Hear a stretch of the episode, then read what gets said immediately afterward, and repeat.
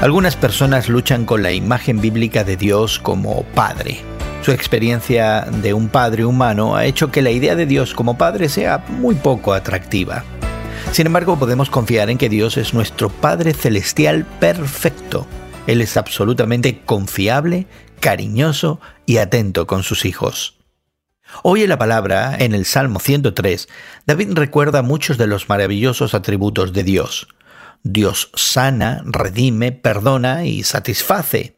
Incluso cuando fallamos en nuestra relación con Dios, Dios no nos trata conforme a nuestros pecados ni nos paga según nuestras maldades. Más bien, Dios perdona y Dios ama. La razón del perdón de Dios se explica así. Tan compasivo es el Señor con los que le temen como lo es un padre con sus hijos. Aunque a veces Dios corregirá y disciplinará a sus hijos, también ha provisto una manera para que seamos perdonados y restaurados en nuestra relación con Él. Esa manera es simplemente pidiendo perdón de todo corazón por los pecados y creyendo firmemente que Jesucristo murió por ti en la cruz y que Cristo pagó allí por tus pecados. Estas verdades llevaron a David a adorar a Dios y a obedecer sus mandamientos.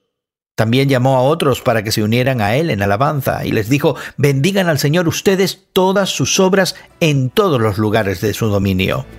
Si has llegado a tener fe en Jesús, ten por seguro que Dios es tu Padre Celestial. Así que en el día de hoy, descansa sabiendo que Dios te ama y se preocupa por ti.